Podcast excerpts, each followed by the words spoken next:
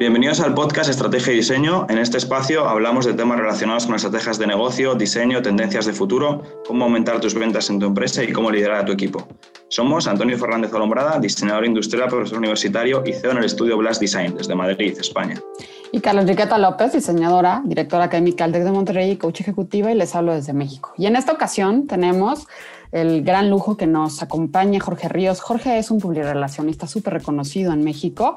Ahora nos habla desde París porque ahora está eh, trabajando y gestionando su empresa de relaciones públicas desde París y él ha trabajado con las marcas más importantes de moda que se puedan imaginar. Va a ser un placer que lo escuchen. Nosotros nos divertimos un montón y aprendimos un montón. Gócenlo.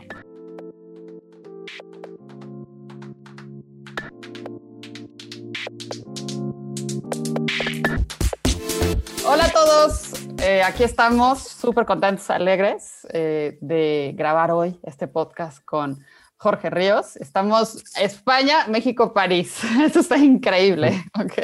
Y estamos muy, muy contentos de estar con Jorge. Les cuento que Jorge tiene una agencia increíble, ahorita la van a conocer, ha pasado por todo el mundo de, de, PR, de comunicación, marketing, es un experto, ha estado en las mejores empresas, en los mejores corporativos, está súper metido en toda la, la, onda de moda, fashion y, y bueno, en fin, es, es, así es como un tesoro que vamos a descubrir hoy. Muchísimas gracias, Jorge, por, por estar hoy con nosotros y por compartir este tiempo. No, pues a ustedes muchas, muchas gracias por la invitación, por contactarme. Me emociona muchísimo. La verdad, se, se siente uno muy halagado cuando recibes como este tipo de invitaciones y sobre todo, pues compartir experiencia, ¿no? Sí, muchísimas Eso es, Jorge. Mil gracias, Jorge, por tenerte hoy por aquí. Y yo quería un poco que te presentases a la audiencia y que nos contases quién es realmente Jorge Ríos, qué haces en tu día a día. Ok, bueno, soy, eh, yo soy Jorge Ríos y de profesión soy relacionista. Esta es como mi columna vertebral y de ahí se han ido como desprendiendo varias pequeñas eh, apéndices. Escribo para, para algunos periódicos en, en, México, escribo, tengo una columna en la revista eh, Vanidades, escribo para una revista en Italia de, sobre sustentabilidad en, en Latinoamérica, en diseño, moda y, este, y arte. Y pues ahorita eh, estoy, eh, por, bueno, acabo de lanzar justo eh, un, un, programa de YouTube, Royalteando, hablando sobre realeza, cosas muy, muy banales. Buenísimo, buenísimo. Con una amiga que es Gaby Morales Casas, que es una experta en realeza, ella sabe perfecto, y yo estoy como simplemente fanático y seguidor. Y ahorita pues reactivándonos con el tema de, la pandemia, recuperando algunas cuentas, algunos proyectos, tanto aquí en París como, como, como en, en México y tomando la ventaja de que pues gra gracias o las buenas cosas que trajo el COVID es que ahora uno puede trabajar pues ya a distancia como lo estamos haciendo ahorita, eh, tú en México, España, París y así pues yo con varios proyectos tanto en México, en, aquí en, en, París mismo y otros en, en otras partes de, de, del mundo en Estados Unidos. Buenísimo, muchísimas gracias por, por, presentarte, Ríos, para que, Jorge, Jorge, para que la gente escuche quién eres y, y te ubico, porque, bueno, nos escuchan mucha, en muchas partes de Latinoamérica.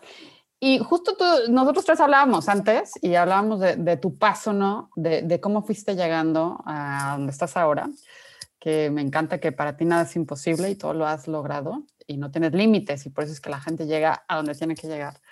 Entonces, eh, cuéntanos un poco de, de, tus comienzos, o sea, cómo son esos comienzos, ¿no? Porque hablamos de esta parte donde estuviste en algunas empresas en organización de eventos y todo esto, eh, hasta que diste un paso diferente. Sí, mira, eh, bueno, empecé básicamente, mira, siempre lo que, lo, que, lo que les comento a los que me llegan a preguntar es, siempre lo que a mí me ha movido mucho han sido mis sueños, ¿vale? Es algo que, que, que hijo, desde que tengo noción, me, me, me, es lo que me mueve. Y siempre tuve un, una fijación por, lo, por la moda, por el diseño, por las cosas bellas. Que, que, no te puedo decir arte porque te puedo decir, ay, veía Frida Kahlo y wow, veía un, un Caravaggio. Y no, no, no, o sea, mi, mi, mi, mi, contacto, pues literal, te soy muy honesto, de niño eran las novelas, eran las revistas, este, eran las celebridades de ese entonces, entonces iba a ir a los centros comerciales con, con mis papás o con, mi, con una tía en específico que era como una mucha inspiración para mí y ver cómo se vestía y cómo las telas y esto y el otro. Entonces eso como que fue que tejiéndome como un, una idea de hacia dónde quería estar eh, conviviendo o viviendo el día a día. Y ya cuando empiezas en tu etapa de la universidad y todo este tema, pues eh, ahí fue donde realmente empecé, dije, güey, me, me, llama mucho la atención tema de, de, de, la moda, ¿no? Y en ese entonces me acuerdo que eran los noventas, principios de los noventas, mediados de los noventas, y era eh, la comunicación que recibíamos era de Versace, Moschino, eh, Giorgio Armani, este, la, estas super top models que escuchabas en las revistas que, que, tenía a, las manos, decía, güey, yo quiero estar ahí, como ¿qué se hace? ¿Cómo, ¿Cómo uno puede llegar ahí? Pues la verdad es que en México en ese entonces todavía no teníamos como la, las herramientas. Entonces, pues uno empieza como a hablar y pues ya sabes, los amigos, ay, pinche loco, eso jamás nunca va a pasar en México, güey. Porque en ese entonces México sí vivía como en un desfase de moda. O sea, aquí llegaban, digo, perdón, en México llegaban las cosas uno o dos años después de lo que tú lo veías en las revistas, ¿no? Y después eso decía que todo el mundo se iba al gabacho a comprar cosas y así, ¿no? Entonces ahí, pues, eh, en proyectos que yo me fui involucrando en la, en, en la prepa, me metí a la asoci Asociación de Estudiantes de Alumnos para la Graduación, entonces ahí pues hacíamos eventos, este, ya sabes, el 14 de febrero y todo este tema, ¿no? Y ya en la, cuando llegó el momento de escoger la carrera, pues lo único que tenía, digamos, a la mano y también por huevón, que tenía como muy cerca de mí era el TEC de Monterrey. Yo no quería desmadrugarme para irme hasta Santa sí, no. Fe a alguna universidad o algo así por el estilo, por la oportunidad que mis papás me estaban dando. Decía, güey, si me queda en la universidad cruzando la calle, ¿para qué me voy hasta allá? Ya sabes. Ajá. Entonces me metí, no fue la mejor elección meterme a, a, al, al TEC de Monterrey por el perfil que tengo yo y por el perfil de lo que ellos ofrecieron. Sin embargo, fue una universidad que me dio muchas tablas y me dio mm, mis mejores amigos que tengo hasta, hasta hoy día. Pero lo que sí me dio mucho para como experiencia fue meterme a la Asociación de Estudiantes de Mercadotecnia del TEC de Monterrey, Estado de México. Me todo el nombre completo. Sí, sí, sí. Porque ahí básicamente, a la par de que tenías que estudiar de una forma muy, muy intensa, tenías que tener como un valor extracurricular. Entonces la asociación era literal como trabajar en una agencia de publicidad donde estaba dividida por departamentos y en base a tu perfil te daban tu puesto y el mío entré como coordinador de patrocinios y mi chamba era literal levantarle el teléfono a Pepsi, a Bimbo, a Coca-Cola. Uh -huh. Y oye, pues soy un chavito de una universidad, dame 20 mil pesos para mi evento. Que Entonces, eso me empezó a dar como muchas tablas de cómo presentarte, cómo redactar una uh -huh. carta, cómo, eh, pues no puedes llegar a una así de, oye, pues qué onda, güey, o sea, ya sabes, o sea, esa formalidad que tienes que tener para hablar me sirvió mucho y de ahí también ibas escalando de posiciones, de coordinador me hice como eh, ya gerente y después me hice director del departamento de patrocinios. Entonces ahí, evidentemente, por yo, el contacto ya que tenía yo con las empresas, y los que se iban graduando teníamos, teníamos que tener como la, la, por la obligación de apoyar a la asociación. Entonces, pues ya te, te, tejías tu red de contactos de unos que se iban a trabajar en HP, otros en Microsoft, etcétera, y muchos, pues la verdad, también por el, por el amor que, que, que, que le dejaban a la asociación más que al TEC, pues te apoyaban, te decían, órale, vente, pero aprendías mucho, aprendí muchísimo, muchísimo, y también como tú, como patrocinio, que era el departamento de ventas básicamente, tenías que exigir que los de, eh, el, el área de comunicación se encargaran de difundir el mensaje de la marca en toda la universidad, los del contenido consiguieran los conferencistas necesarios, los de logística crearan todo lo que tú requerías para que pusieran la manta, el stand, la electricidad, el teléfono, el cable de internet, porque en ese entonces no había wifi. Entonces, como era una mini empresa, una agencia de publicidad donde básicamente eso me dio como todas las, las, las bases o de entender perfectamente la estructura de cómo se podía manejar una empresa, ¿no? De ahí ya no podía continuar yo directamente en el TEC y, y, y también la verdad por burro retroné muchísimas materias. Entonces ya no pude continuar ahí y justo ahí fue cuando abre eh, Tech, Tech, Milenio, que era eh, eh, seguir tu carrera por medio de, de, pues, de internet uh -huh. y por tu laptop. Fui la primera generación, la terminé ya muchísimo tiempo después porque a la par yo ya me metí a trabajar, entré con un diseñador de, de, de joyería en, en, México y ahí fui donde realmente eh, dije, wow, me gusta esto. Okay. Porque era, las modelos en ese entonces que me acuerdo era, eran las modelos de, de, Glenda Reina, la mamá de Isa González. Ahí, ahí yo conocí a Isa, una niña, o sea, era una bebé mm en ese entonces, porque contratábamos a los modelos con Glenda que, y que habían varias modelos que ahorita pues ya, ya están retiradas, pero entre ellas estaba tipo Montserrat, estaba, mm pues no sé, muchas, muchas nombres que no, no quiero dejar de, de, de decir. Estaba la esposa de, de, este Jaime Camille, está Heidi Balvanera, sí, y ahí nos hicimos como muy buenos amigos, etc. Entonces me gustó mucho no pude terminar ahí porque tuve que, que, terminar la carrera, entonces me dediqué. Y justo cuando termino entro a Telefónica Movistar. Se lanza, era cuando entra la competencia de Telcel. Sí. Y pues mandé yo mi currículum, eh, porque trabajaba después en una agencia de, de, de, boomerang.com, que es una, un sitio de recursos humanos, pero pasé de, literal de paso por aquí. Y, este, y dejé mi currículum ahí en esa plataforma.com, porque era cuando fue el boom de las .com, que todo el mundo decía que si abrías un tamales.com te volvías pasado mañana en Wall Street y todo ese tema. Y pues yo, yo, yo decía que guau, ahí estaba, ya sabes. Y dejé mi currículum y de ahí pues me buscaron, me, me contrataron, eh, Karina de la Garza, que fue también una de las grandes mentoras que sin haber todavía sabido que iba a existir The Devil Wears Prada, esta película, ella fue para mí la Miranda, porque me trató gentísimo cuando me, me, me, contrató. O sea, te lo juro, yo llegué y yo así, pues muy mono, ¿no? Así, ay, hola, ¿qué onda? Yo sintiéndome de que, oye, yo vengo del TEC de Monterrey, yo trabajé, oye, o sea, que te crees que tienes toda la experiencia del mundo. Y ella te la agarró mi, mi, mi, currículum, te lo juro como la película. Y así me, honestamente no sé qué haces aquí. No, o sea, no tienes nada de lo que yo necesito. Ve a recursos humanos, muchas gracias. Y me quedé, güey, así de, es neta que esta cabrona me está hablando así. Ya después, obviamente, hoy somos grandes amigos, nos reímos. Dije, pero ¿por qué eres tan hija de la chingada que me hablaste así? Me dijo, pues porque, pues no sé, me, me, me nació, pero salí y literal me hablaron de recursos humanos para filmar y yo dije, ¿cómo? Esta vieja me trató con la punta del pie y ahora me está contratando. Y aparte me acuerdo que en ese entonces tendría como 22 años y sueldazos así de, tipo, yo iba por dos y me pagaban 20, o sea, una cosa así. Mi oficina era el piso 26 en el, en el, ahí en el pantalón de Santa Fe. No, tenía dos asistentes, la asistente tenía como 20 años más, más que yo y, y, le, y le caía mal porque pues yo era un chavito, ya sabes cómo. O sea. Pero bueno, pasó ahí y estuve ahí un año eh, como jefe de, de, eventos y promociones y era coordinar los eventos eh, de, de, de, como si iban abriendo las regiones y era desde hacer palenques, hacer conciertos, hacer... Eh, lo que tuvieras este, que hacer para promocionar. El centro comercial, lo que le comentaba, vestir a la, a la decanita, a Sara, a comprar el uniforme de ver todo el tema de cotizaciones y todo este tema, pero pues ahí hubo una reestructuración interna y pues que me corren. Entonces de ahí ya este, pues dije, ¿y ahora qué hago? No, ya había acabado la carrera, ya, ya había este, pues, trabajado, no había conocido Europa, no me pude haber ido de, de, de, mochilazo, entonces dije, me liquidaron y yo dije, pues ahora qué hago? Ya con ese dinero, pues vámonos. Entonces ahí fue donde eh, siempre dije, ahora es momento ya, ya, digamos, como que ya cumplí, ¿no? Con, con lo que querían mis papás, con lo de los trabajos que, que había tenido pero y siempre tuve eh, todavía la cosquilla de, pertenecer a esta industria de, la moda y dije, ¿y ahora qué hago, no? Entonces, eh, fue una decisión muy, muy rápida. Tenía en ese entonces la ventana de irme a Nueva York, a París o a Milán. Y mi decisión, o sea, la verdad es que no lo pensé como muy rebuscado. Fue, yo quiero irme lo más lejos posible porque aparte me dolió mucho que me corrieran de Telefónica. Y dije, no quiero saber nada de México. Pues me quiero lo más lejos posible para no saber nada de México. Entonces descarté Nueva York, descarté París por el idioma y dije, pues algo más cercano, pues el italiano, ¿no? Porque ni siquiera me interesaba el italiano. y dije, pues bueno, vamos. Y con una mano adelante, literal, compré el, el boleto de avión. Eh, me acuerdo que, compré un curso de eh, de italiano en Linguadue, ahí en, en Corso, Buenos Aires, en, en, en, Milán. Este, alquilé un cuarto compartido en, a las afueras de Milán, en San Donato, y pues vámonos, me fui.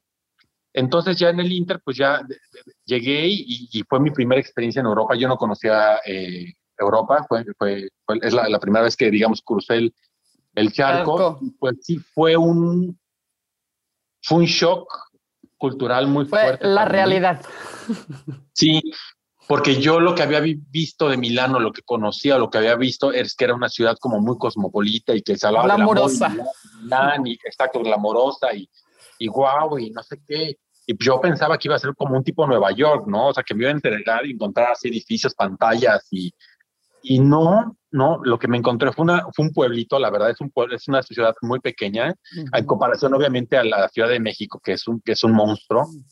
Y cuando vi que hasta había tranvía, dije, madre mía, regresé al pasado, ¿qué onda? O sea, sí, sí, esa parte es súper interesante, Jorge, ¿eh? porque yo que he vivido también varios años en, en Italia, en Milán, eh, pues es eso que cuentas, ¿no? Que hay muchísimo cambio. De hecho, mi shock fue al revés cuando entré por primera vez a Ciudad de México.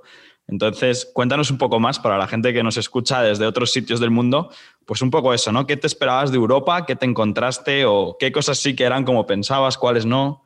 ¿Cambio de cultura sí. a lo mejor? Pues fue, fue es que fue, fue más de lo que sufrí mucho. Porque es que fue de, uno, para empezar, pues en México estamos acostumbrados, damos por hecho muchas cosas y es donde empiezas a valorar la cultura mexicana, porque eso es algo muy importante. Yo conocí a México en Italia, no conocía a México viviendo en México. Eh, tipo de que llegué para empezar al aeropuerto, ¿no? Pues en México tú llegas al aeropuerto, tomas un taxi ya, los taxis son muy baratos en México, la verdad, incluso si lo tomas el, el del mismo aeropuerto. Aquí yo llegué a un aeropuerto que estaba a las afueras de Milán, que es el de, el de Malpensa, que está como a una hora. Y no, hay, taxi imposible. y por qué no me fui con todo mi closet. O sea, te estoy diciendo que todo mi closet me llevé los abrigos, los, o sea, pero los trajes, de, o sea, llevaba cuatro maletas porque según yo no iba a regresar jamás a, a México. Y cuando me encuentro en el aeropuerto dije, madre, ¿y ahora qué hago? Yo, güey, ni madres, me voy en taxi, güey. ¿Cómo? Cuando ve el pinche cuentononón del taxi que me cobró de Malpensa a Milán, fueron en ese entonces, te estoy hablando hace 20 años, eran 120 euros. No, bueno. O sea, imagínate, hace 20 años. el presupuesto en el taxi. Ya, me habían eh, eh, corrido y me acuerdo que en ese entonces yo estaba alquilando un mm. cuarto compartido con otros dos cabrones, pagaba 300 o 400 euros el mes. Sí, sí. Para, para, poner, para poner en situación también, esos 120 euros del aeropuerto de Milán a Milán ciudad es lo mismo que te cuesta un vuelo ida y vuelta Madrid-Milán. O sea, te sale igual el vuelo ida y vuelta que solamente el taxi. Sí, sí. Literal. Y eso fue porque, pues, por huevo, por no, por no investigar de que había el tren, de que, porque, pues, en México, el, o sea, el, metro, pues, no, no es como algo tan común, ya sabes, o sea, utilizar el servicio porque todo es tan barato o todo es tan fácil en comparación con Europa que pues nunca dije, ay, pues, ¿por qué me voy en metro, en tren? O ¿por qué no me voy en el bus, que es mucho más barato incluso, ya sabes? Entonces ese fue como que mi primer shock. Y ya conforme se fue desarrollando esta, esta parte cultural en la que em, te das cuenta que los servicios que tenemos en México contra em, Europa en general, pues es que es muy caro en, aquí en, desde, el, desde el, servicio doméstico que te puedan ofrecer, desde un cambio de un cable, desde el gas. En México es, muy barato y te agarras a, cualquier persona literal que encuentres alrededor de tu casa y te lo hace. Y aquí es como muy un costoso. y costoso. sí, exacto. Entonces, wow, ese fue como mi primer eh, eh, shock. El segundo, algo muy estúpido que hasta me da pena decirlo, pero yo no sabía lavar mi ropa. Entonces, el usar la, la, la, la, lavadora, que aparte era comunitaria de todos los chicos que vivíamos en ese departamento, era de, o sea, me acuerdo que no lavé la ropa, creo que en un mes y medio, porque no, me daba miedo utilizar la lavadora.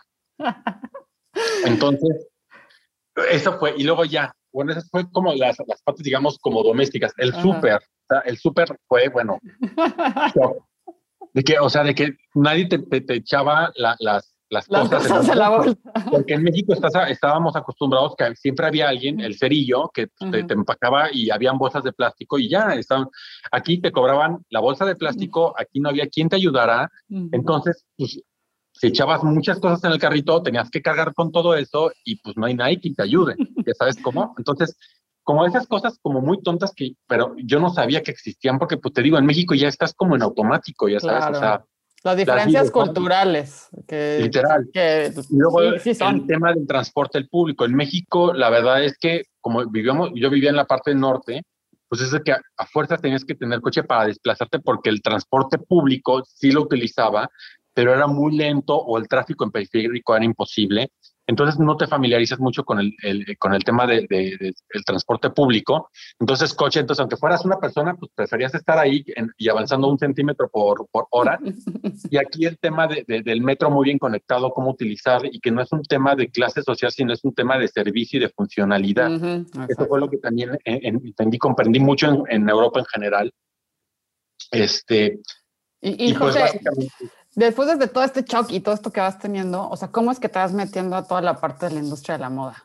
O sea, ¿cómo es que...? Porque ya justo eh, una amiga que también de México, ella entró, eh, coincidimos en Milán y entró a estudiar marangoni y diseño de modas. Entonces, como yo literal me fui con una mano adelante y otra atrás, em, me fui de, de, oyente a sus clases, me colaba literal, colarme, esa es la palabra. Entonces, escuchaba y había, hablaba mucha historia eh, del arte, historia del diseño, este patronaje, dibujo, teoría del color, o sea, muchas cosas y me empezó a gustar mucho y justo cuando ya llevaba como varios días colándome a las clases, eh, abren una, un posgrado de Fashion Marketing Communication, entonces dije, wow, o sea, pues aquí me está buscando y no tenía que estar todo un año enclaustrado y aparte iban a abrir como otra parte en, Londres que podría también yo viajar, entonces el precio era casi casi dos por uno, entonces podía como, o sea, como que todo muy bien y dije, me voy a invertir en, en, o sea, el dinero que con el que me corrieron ya tengo como esta parte, voy a invertir en educación, en siempre lo que quise y, siempre soñé.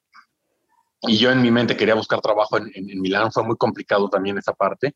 Y ya, este, pues bueno, me metí a estudiar, eh, era padre porque eran básicamente con, con, maestros que trabajaban en varias casas ahí, eh, y nos ponen de prácticas para, para literal acomodar gente en, en, los fashion shows. Entonces, digamos que ese fue mi primer como destello de emoción, de poder ver lo que siempre veía en esas revistas o en esos programas de televisión por cable de Fashion TV, de decir, güey, no mames, lo estoy viendo, güey. o sea, no lo estoy viendo en una revista, no me lo está contando nadie, lo estoy viendo yo, aunque era yo el acomodador número cabeza tres hasta atrás, pero ya estaba ahí, ya sabes. Claro. aunque nadie me conociera y aunque, o sea, el hecho de estar ahí para mí, eso me causaba muchísima, muchísima emoción. Y, y decía, ya, ya, ya me sentía realizado, ¿sabes? Entonces, digamos que ese fue mi primer toque y obviamente también conocí a mucha gente que ya hoy son directores creativos en muchas casas, de los mismos que estaban estudiando ahí, muchos se regresaron, había mucha gente de Asia, había mucha gente de Medio Oriente estudiando, había gente de Sudáfrica, de Johannesburgo, que somos amigos y hoy todavía ya nos seguimos por ahí escribiendo por, por mail o, algo así. Entonces, digamos como que me, me enriquecí mucho culturalmente ya no pude eh, seguir sosteniendo eh, mi estancia en, Europa porque no conseguí el permiso de trabajo. Es complicado conseguir los permisos si no es que, que una marca o empresa te, contrate. Entonces de ahí pues me regresé con una mano adelante y otra atrás a México sin un eh, centavo, pero ya con todos sus conocimientos. Y cuando empiezo, llego a México, la hermana de una amiga mía era editora de la revista Mundo Universitario. Entonces, pues yo llegué y pues yo decía, güey, pues dame trabajo. Así mucho Milán, mucho París, mucho pero ya no tenía dinero, ya sabes. Me dijo, pues a ver, mira, yo te puedo pagar, pero puedes escribir aquí. dijo, usa esto como una plataforma y, y, pues ahí tú vas viendo, ¿no? Yo, pues bueno. Entonces ella, como era editora, le llegaban e, N cantidad de invitaciones y, e informaciones, entonces yo tenía que darle como mucha eh, forma de la parte de belleza, la parte de moda, etcétera. Y en el Inter empezaba yo a mandar currículums por todos lados. Y me acuerdo perfectamente que en, que en esa etapa eh, Paris Hilton fue por primera vez en México a presentar su perfume. Fue eh, Cindy Crawford a presentarse, creo que en, el Fashion Fest de Liverpool o en, algún desfile o algo así. Y otra persona, eran tres personas muy, muy importantes, celebridades internacionales, que eran la primera vez que iban a México. Esa semana México estaba vuelto loco con el tema de moda y aparte yo ya había iniciado proceso de entrevistas en varias empresas. Entonces, este, en lo que estaba escribiendo, pues me hablan de, de, del EBMH para un puesto, una vacante que había como jefe de producto para Dior y pues me, me, me quedo, ¿no? Me contratan. Y a la par me hablan de Grupo Estilo para ofrecerme yo, pero es que ya entré y me hicieron otra, otra, otra propuesta eh, para una marca, no me decían el nombre de cuál era, pero que era una marca nueva, fresca, que llegaba a México, que ya tenía poco tiempo, pero que iba a detonar. Este, que les interesaba mucho mi perfil, por de dónde venía, todo el, el, know-how que, que, había traído desde Europa y desde antes de, haber trabajado y de lo que estaba escribiendo en la revista. Y pues bueno, me la vendieron muy bien y, y, y, pues tuve que, que eh, renunciar al, al, recién puesto que me habían ofrecido en, en, Dior y, quedé en, en, en Steel Other. Y fue la mejor decisión que pude haber hecho en mi vida porque caí en lo que me dio las tablas de lo que soy hoy por hoy. Tuve a los mejores mentores, a los mejores em, creativos, a los mejores personajes que me ayudaron mucho a tener una claridad muy perfecta hacia donde yo quería ir. Y fue para hacer eh, el, PR para MAC Cosmetics, la marca de maquillaje, que es la marca de los eh, profesionales, eh, para profesionales de maquillaje y que ellos se encargaban en ese entonces de maquillar en todos los shows. Yo ya los había visto, pero no tenía como la noción de perfecto quién, quiénes eran, no los tenía como, o sea, ni siquiera sabía que podría ser profesional del maquillaje, ¿sabes? O sea, no sabía, en ese, estoy hablando hace 15 años de eso, yo no sabía que podía ser un rockstar de maquillaje. este, y pues entré ahí y conocí con toda esta estructura que tienen los, los americanos, que son como muy, muy bien cuadrados, muy, muy estructurados en, en, en sus formas de, de, de, de adecuar la, la, creatividad.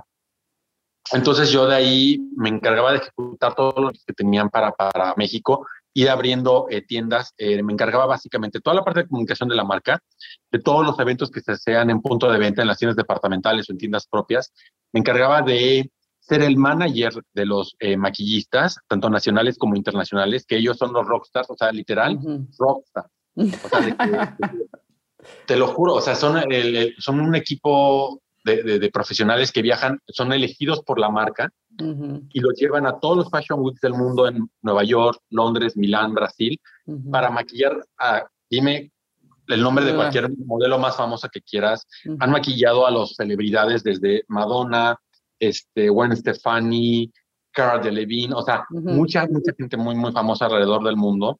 Entonces, pues para, para, como un PR, tú tenías que tratarlos como tal cual, ¿no? O sea, darles su lugar y conseguirle las entrevistas con, la, con Vogue, con Harper's Bazaar, en México con la revista Quién, con los periódicos, con el periódico Reforma, y, y, y, darles el exposure que merecían y también organizarles las, las masterclasses que ellos daban para otros profesionales, ¿no?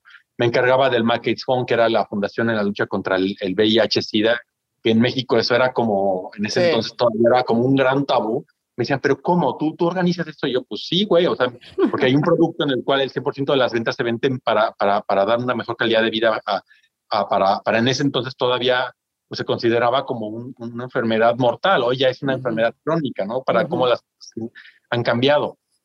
Y, este, y pues así fue, empecé a viajar muchísimo, muchísimo, porque ahora en lugar de yo irme a acomodar gente o pagar mis estudios, ahora me pagaban por yo ir a generar todo este contenido de, de, entrevistas con los maquillistas. Me iba a Nueva York, me iba a Milán, me iba a, a París, a Londres, etcétera. Y, y, fue, o sea, ¿qué te puedo contar? Fue vivir cinco años en un, un sueño, sueño, ¿no? Irreal, ir a Los Ángeles y tener a Dita Bontice al lado tuyo, conocer a Lady Gaga en Nueva York, este, pero no creas que de, o sea, de ahí la vi como antes veía yo estas gente, sino claro. yo ya era parte eso porque mi, mi responsabilidad era ahora comunicar uh -huh. todo eso, ese contenido que se generaba para que un Jorgito de hace 20 años quería estudiar, yo filtrar esa información hacia ahí, ¿no? Entonces, con esto te platico como toda esa transición que pasó desde el Jorge que, que quería pertenecer a este mundo hasta que... Uh -huh. sin, claro, ya te habías hecho ahí un hueco, ¿no? Sí, sí. Justo, y, y, ahí Jorge, en esa etapa además que, comentabas que ya te habías hecho tu hueco dentro del, dentro del mundillo, dentro del mundo de la comunicación, la moda, las pasarelas, eh, eso es yo creo lo más complejo, ¿no? lo más difícil. Entonces, ¿qué consejos crees que le podrías dar a la gente que nos está escuchando para conseguir, eh, pues al final meterte y conseguir esos contactos, hacerte tu hueco en la industria, eh, perseguirlo. Sé que en tu caso no ha sido fácil, has pasado por distintas etapas, pero si miras un poco atrás como en retrospectiva, eh, ¿crees que hay algún patrón, alguna cosa, alguna acción que, que puedas recomendar, que creas que te funciona? Sí, totalmente. Mira, y incluso todavía eh, lo, ahora los hijos de, muchos amigos me lo preguntan porque me, me asombra que me vean como con cierta admiración. Y lo que les digo, mira, lo primero y lo más básico, que a mí me, eh, no te voy a decir qué es lo que tengas que hacer, sino te voy a decir lo que a mí me funcionó. Es busca qué es lo que te emociona, qué es lo que te mueve, qué es lo que te, te, te, te quita el sueño, que te dices, wow, o sea, me voy a desvelar tres noches seguidas, pero porque quiero estar ahí o porque tengo curiosidad de saber. Una vez que descubres esa parte, y que hasta siente las mariposas en el estómago, porque de verdad ahorita te lo platico y lo, y lo siento porque me acuerdo cómo me emocionaba ver, ver así esos diseñadores y toda la parte que, creaban. Es, es, es eso, eh, encuentra esa emoción, encuentra, lee mucho, ve mucho. Este, hay, hay personas obviamente que son más auditivas, otras que son más visuales, otras que son más de leer, otras que son más de vivirlas. Entonces, una vez que ubiques eso, vívelo, velo, escúchalo, pero ten esa experiencia si sí es lo que te mueve. ¿Por qué? Porque eso te va a dar como esa adrenalina, esa ca cafeína para aguantar muchas cosas que vienen, porque evidentemente, como tú lo, tú lo has mencionado, nada es fácil en esta vida, absolutamente nada. Uno nada más ve la, la, la etapa o la etapa o el cover o, o, o, el resultado final de lo que es, y eso no te lo digo yo, te lo puede decir cualquier persona, un abogado, un médico, en cualquier, en cualquier medio, ¿no? hay que, hay que, hay que, hay que tener como esa, esa templanza para pasar por muchas cosas, sobre todo cuando te estás descubriendo en tu etapa vocacional, pero necesitas ese destello y esa, esa emoción para que digas, vale la pena, voy a aguantar al jefe que me va a gritar, al que me va a ningunear, al que me va a cerrar las puertas en la cara, al que, pero no te va a importar porque tú vas a seguir con esa, con esa emoción, ¿no? Eso sería lo principal. El segundo es tener tus instintos muy abiertos porque nunca sabes por dónde va a llegar la oportunidad. Y eso va en, en ser humilde, en ser educado, en ser em, responsable, en ser honesto, porque tú no sabes quién está a tu lado. Te voy a contar una anécdota rápido. La persona que mandó mi currículum a Mac fue la que después sería mi jefa en Nueva York y Canadá, la vicepresidenta de comunicación de, Mac Cosmetics, que yo le, le ayudé a conseguir su lugar en, en, un desfile que ella estábamos en Milán. Y de ahí, pues, como no nos hicimos amigos, pero nos hicimos conocidos y cada vez que ella regresaba, ya nos ubicábamos y nos, nos, nos, nos saludábamos. Intercambiamos tarjetas, yo le escribí y pues yo le mandó mi, mi currículum y resultó que ella fue la que la mandó cuando, ya sabes. Entonces es Sí, el mundo da muchas vueltas. Buenos modos, humildad, porque nunca sabes de dónde va a venir la oportunidad. Ese sería el segundo eh, como consejo que, que, podría darte o experiencia. Y la tercera, siempre estar, tratarte de empapar de, de, de, lo que te gusta, saber qué es lo último, saber la historia de, o sea, saber el antes, el durante y el después. Eso te da conversación, te da seguridad, te da te da la llave para abrir otras puertas. Saber del tema que tú quieras, de, medicina, de leyes, de astronautas, de, de, gastronomía, etcétera. Saber perfectamente nombres, por ejemplo, a mí es algo que ahorita incluso me sigue fallando los nombres, ¿no? Pero ya es por, por tanta información que a veces uno recibe. Pero es eso, yo creo que con esas tres son las, las, las, que, las que les recomendaría. Descubre tu emoción, define muy bien como tus, tus, tus, em, tus habilidades e informarte todo lo más que puedas. Empápate de toda la información que tengas. Me encanta, me encantan estos consejos que das porque creo que son fundamentales.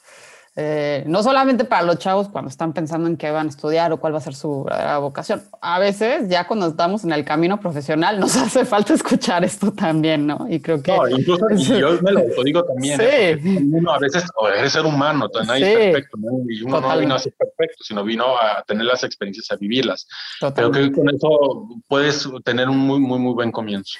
Sí, sí, me encanta, me encanta totalmente, Jorge. Oye, cuéntanos. Eh, Tú de, Mac te pasas y creas tu propia agencia, tu agencia boutique, que después empieza también a, tener contratos con otras agencias, etcétera. Entonces a ti te toca vivir el paso de esa agencia, ¿no? De, las maneras que se hacía la publicidad y la comunicación antes, toda la parte de PR de antes al después de las redes sociales, ¿no? O sea, te toca esa, esa, ese gran cambio, ¿no? Y, y, después empiezas ya a, dominar toda esta parte eh, de las redes sociales, ¿no? O sea, lo incorporas, eh, toda la parte del social media a, a, lo que es ahora tu agencia. ¿Cómo, cómo, ¿Cómo es que lo logras? ¿Cómo lo logro con mucho miedo?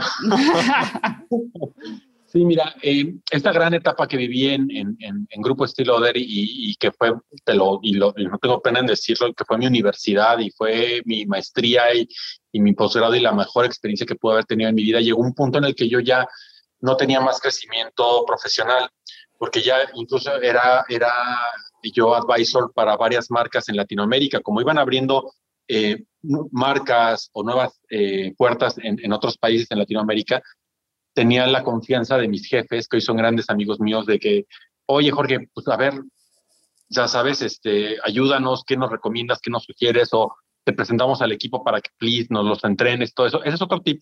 Nunca digas no. Cuando estás empezando y cuando quieres estar, es, o sea, nunca digas no. Si dices que sí, yo sé que hay, hay, hay, hay etapas en la vida que hay que aprender a decir que no pero hay también etapas en las que te conviene decir que sí, porque eso te va a dar la oportunidad de expandir tus redes mucho más, ¿no? Y hay que saber dónde hacerlas. Entonces, llegué a un límite en el cual ya no tenía una oferta interesante por parte de la marca y me entró una crisis muy estúpida, pero, pero así la sentí en su tiempo de, lo, de los 30, ya entraba a los 30 años y dijo, es que quiero ser, quiero estar en este puesto para toda mi vida, qué es lo que, que busco, qué es lo que quiero, y te me entraron como ciertas inseguridades. Y dije, pues mira, ¿sabes qué es el momento? Y también la verdad sí creo mucho que cuando uno desea algo tan fuerte, por eso es que insisto mucho en la emoción, es que las cosas empiezan a llegar de una forma inesperada. Ya, y cuando me entró esta, esta dudita y ya que no tenía este crecimiento, me llegó una oferta de trabajar haciendo exactamente lo mismo con la competencia. Con, en ese entonces fue con, la, con, con, con, con para el grupo LVMH, que literal, por medio de una amiga, me buscaron para, para llevarle las relaciones públicas, haciendo exactamente lo mismo que hacía para, para Mac en ese entonces, pero de un modo que yo no entendía hasta ese entonces, que era de, pues, güey, como freelance, o sea, aquí no tienes que venir a la oficina, no tienes que reportar horario de llegada, o sea, yo te pago, me metes tu factura, te pago mensual, me haces lo que te estoy pidiendo y listo, y yo pues como que no, digo, pero ¿cómo? O sea, o sea, pero te hablo diario, ¿qué, qué, qué hago? Me dijo, no, no, no, o sea, o sea, como que también me tenía que ver profesional porque, o sea, no podía verme como tan, tan, tan inexperto en esa parte, ¿no? Pues total, eh, eso me ayudó para, para dar el, paso en, abrir como mi agencia, lo que después sería como una agencia eh, boutique.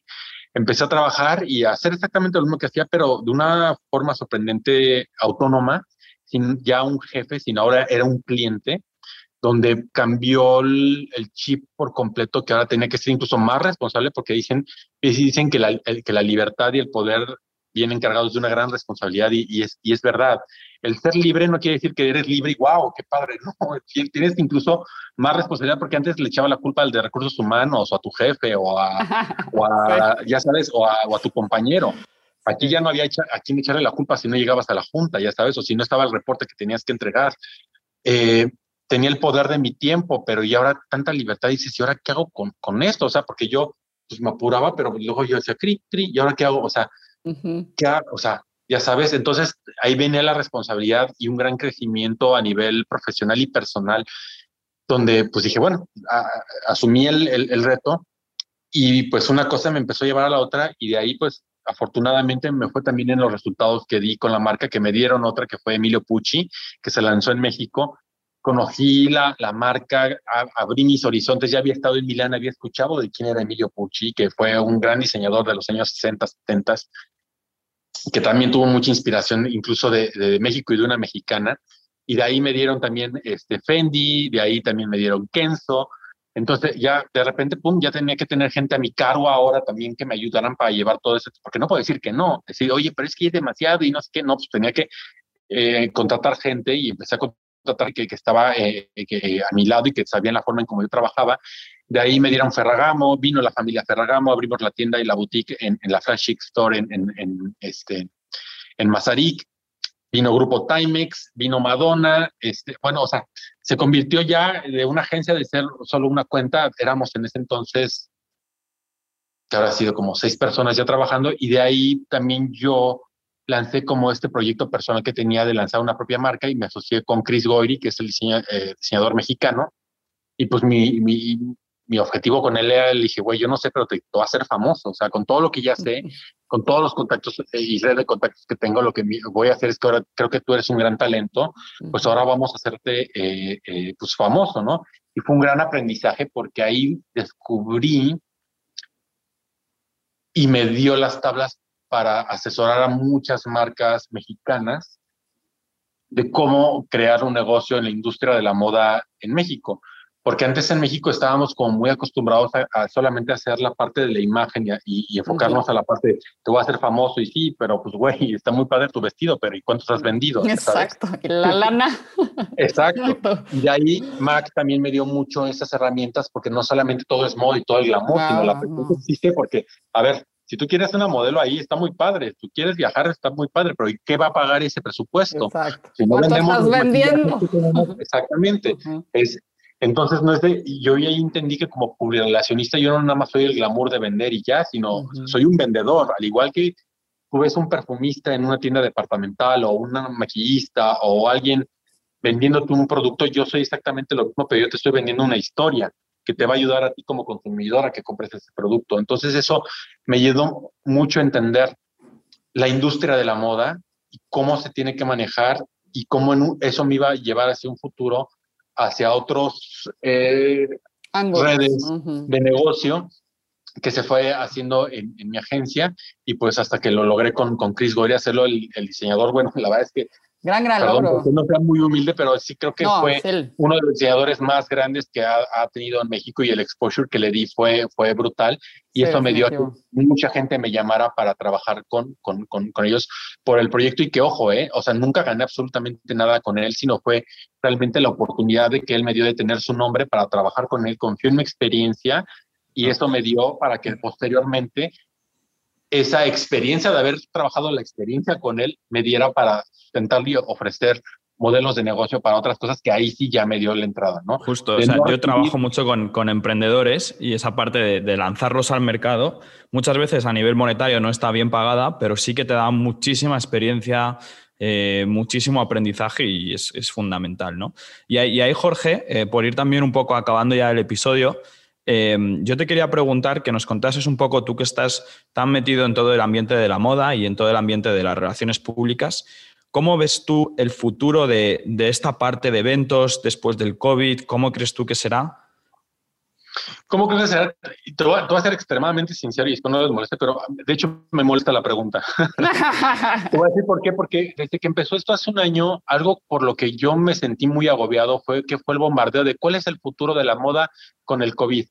Y yo de, pues güey, no sé, no soy misada, no tengo una, una, bola de cristal aquí para decirte, ni creo que lo tengan ni siquiera sí, Ni tú ni nadie, ¿no? Es siempre... Exacto. Sí, Pero sí, creo que lo que va a dar la pauta va a ser conforme esto vaya avanzando. Y cómo ha ido avanzando es que ahorita, por ejemplo, el, el semestre pasado, pues se dieron muchos eventos híbridos a través de Zoom, ¿no? Que muchos eran, eh, pues ahorita vemos en Fashion Week que acaba de pasar, eh, las colecciones de hombres fueron en, en, una forma híbrida en la cual habían solamente cuatro o cinco personas en, en lo que antes eran salones llenos de gente viendo la pasarela, pero nada más eran esas personas y todo era transmitir, transmitir eh, por medio de, eso y ahora era abierto para todo el público. Creo desde mi percepción que no fue como muy bien recibido como era antes. La gente quiere seguir viviéndolo eh, en vivo. Ahora, mi percepción hacia, hacia dónde va, honestamente creo que todavía no tiene un, un, canal, creo que está en un proceso de descubrimiento y creo desde mi forma, porque yo soy una persona mucho de, de, feeling, ¿sabes? Creo que al final de cuentas esto sí va a regresar un poco a lo que había antes, pero de una forma editada, eh, en una forma eh, ya más, eh, ah, más calidad que cantidad. ¿Sí me explico? Que, que, incluso, Jorge, ahí se abre otra oportunidad, ¿no? De, de, bueno, de que pueden salir nuevas oportunidades de negocio, nuevos modelos que a lo mejor todavía no se han inventado. Como otra revolución. Y, como, como lo hemos visto también, yo creo que eh, hay, hay, un, hay una persona que creo también se lo que se llama Gustavo, se llama Trendo. Él, él es un, yo le digo cazador de, de, tendencias, y él expone muy bien cómo em, las cosas se repiten. Si tú vemos a través de la historia desde las guerras mundiales, y que yo obviamente no, hemos, yo no he vivido una, una, una guerra, pero para como lo estoy viendo y con lo que he leído, creo que no estamos muy lejos de, todo lo que ha pasado después de todo esto, es que siempre después de una gran revolución o de una gran guerra, siempre vienen las grandes oportunidades, porque son ajustes de sociedad que se dan donde hay que reinventarse y es ahí donde los más fuertes, no los que más saben, no los que más han vivido, no los que más dinero tienen, son los que sobreviven, sino los que saben acoplarse a esos cambios radicales que se llegan a hacer. Y creo que en la moda, eso es lo que a los que logren traspasar esa línea son los que van a seguir sobreviviendo. Y ahorita lo estamos viendo, ¿no? Que viene con todo este tema de sustentabilidad, con todo este tema de reciclaje, con todo este tema de que nos estábamos consumiendo el planeta con este consumo desmedido de ropa que antes era un poco más exclusivo y que de repente vino con la fast fashion y que generó toda esta contaminación y este, este histeria colectiva por consumir, consumir y vestirte y vestirte, y que ahora con eso te das cuenta no necesitas más un pan y unos zapatos para estar en tu casa trabajando y que puedes ser igual de productivo que antes. Entonces creo que eso es lo que nos va a dar la pauta, el día a día de la gente y cómo se van moviendo, lo que nos va a llevar como industria hacia algo totalmente, espero, distinto, porque honestamente creo que sí tiene que ser distinto. Sí, totalmente de acuerdo. Creo que la historia de nuestra humanidad se va va innovando y va cambiando de acuerdo a los acontecimientos sociales y este es un gran acontecimiento para el cambio, como tú bien lo dices, ¿no? Es decir, eh, ¿qué es lo que sigue? Bueno, pues cuáles están siendo nuestros comportamientos ahora y qué pensamos después de esto, eh, cómo, cómo nos vamos a relacionar, a qué sí vamos a ir, a qué no vamos a ir, qué voy a descartar, qué definitivamente en qué estaba perdiendo el tiempo y de verdad no era necesario, eh, qué, ahora me suma eh, y qué sí quiero invertir en eso. Entonces creo que también, y las nuevas generaciones, todo el empuje que traen muy fuerte sobre eh, un consumo sustentable sobre marcas que verdaderamente lo trajen porque no, les, no los engañas. Están jóvenes, pero no los engañas, los, lo tienen toda la palma de la mano y dicen, tú me estás engañando, no te voy a consumir, tú verdaderamente no eres sustentable. Entonces creo que pues eh, eh, hacia eso eh, habrá que enfocarse, ¿no? Hacia qué, están pensando estas nuevas generaciones, porque van a ser los nuevos consumidores en algunos años de, todo esto que está sucediendo. Oye, Jorge, y para ir cerrando el, episodio, siempre por ahí les pedimos que nos recomienden algo que los ha nutrido y que pueda nutrir a los demás. Es decir, que, que compartamos, ¿no? Algo que tú digas, híjole, yo he leído esto, he comido esto, he visto esto y a mí ha tenido un gran impacto y yo se lo recomiendo porque seguramente ah, en ustedes también lo tendrán. Mira, ahorita justo que cuando me hicieron esta, esta pregunta, creo que un libro muy fácil que les va a facilitar la vida y no se van a tomar nada personal en esta época que estamos de cristal, Los Cuatro Cuerdos, creo que va a servir muchísimo. O sea, de verdad sí me ha servido mucho para no tomar muchas cosas eh, personales, sobre todo con toda esta información que tenemos eh, eh, pues vía, vía redes. Ahorita que les conté la, la, historia de, de, cómo fue que llegué a Milán, mi guía, mi guía de, de, turistas, más que un teléfono, porque en este teléfono tenemos el Nokia chiquito, no había, no había ni siquiera BlackBerry, fue este libro de Dan Brown, que ya se me olvidó, que, ah, este Tom Hanks hizo la película. Es este, ay, ay. Ahorita se me fue ahorita. Este libro, ese libro literal fue mi guía para conocer Europa, porque te cuentan de cómo llegó al Santo Grial y pasó por Milán. O sea, la historia empieza de hecho en Milán. Conocí la línea de la Rosa, conocí el Cenáculo, conocí, ya sabes, el, el, el, la, esta, la, el, Duomo, toda la historia de cómo pasa por París, cómo va por Londres, Roma, etcétera. Entonces fue mi guía de turistas para conocer eh, Europa de una forma muy romántica, por así decirlo. Y ¿qué otros libros? A mí me gustan mucho las historias de terror. O sea, me, me, me, sacan de, de, de, la realidad en la que vivo y para, para distraerme me gustan mucho los libros e historias de, terror. Genial, Jorge. Pues mil gracias también por esas recomendaciones y por tu tiempo y, esta charla que hemos tenido, que yo creo que hemos tocado temas súper interesantes. Y ya para cerrar, Jorge, la gente que se ha quedado a lo mejor con alguna pregunta o quiere saber un poquito más sobre ti, ¿dónde te puede encontrar? ¿Dónde te puede conectar? Mira, eh, más siempre estoy en contacto, son más activo en, Instagram, es For Me Never Is Enough y de ahí sin, sin problema alguno me pueden contactar, me pueden mandar un mensaje, sus preguntas. A veces me tardo porque ya digo, en lo que estás trabajando, pero sí siempre trato, trato de, de, contestar y entre más concreta la, la, pregunta que me hagan, soy como mucho más fácil y más directo para poderles eh, responder. Y lo que les comento, no, no soy la persona a lo mejor quizá que les va a decir qué es lo que tienen que hacer, pero sí les puedo decir mi experiencia y que eso les sirva para saber, porque sí también eh, soy empático en que muchas veces la gente nos tira, nos puede tirar de loca a la gente que estamos apasionados con el tema de la moda y decirles que no es imposible, que nada más basta sentirlo y soñarlo porque sí se puede. Me encanta eso, me encanta y me encanta tu actitud y, tu forma de pensar. Creo que eso es fundamental para, para lograr lo que uno quiere, fundamental. El, el chip y lo que traes, el drive, tu pasión y si verdaderamente lo crees, lo logras. Muchísimas gracias, Jorge. Ha sido un placer. Me he divertido muchísimo. Me he reído muchísimo. Eh, de verdad, eres fenomenal. Gracias por tu tiempo, por sumar, por esto que nos has compartido, por ser tan real, por ser tú. Creo que eso también es fundamental y, y seguramente le sumará muchísimo a nuestros escuchas. Muchas gracias por tu tiempo. No, pues muchas, muchas gracias. Y que pues esto digo, la verdad es como una, un cúmulo de, consecuencias de toda, toda la experiencia. También no es fácil llegar a esto, hablar con ustedes. O sea, también uno pasa por muchas inseguridades en la vida y por muchos errores, pero también es importante y que no es malo tener errores y lo importante es aprender de ellos para poder llegar y ser honestos ante estas redes sociales son las que nos estamos comunicando el día de hoy. Eso es, yo creo que de todas las etapas se aprenden y al final es lo que nos hace crecer. O sea que mil gracias también, Jorge, por compartir con nosotros tu historia.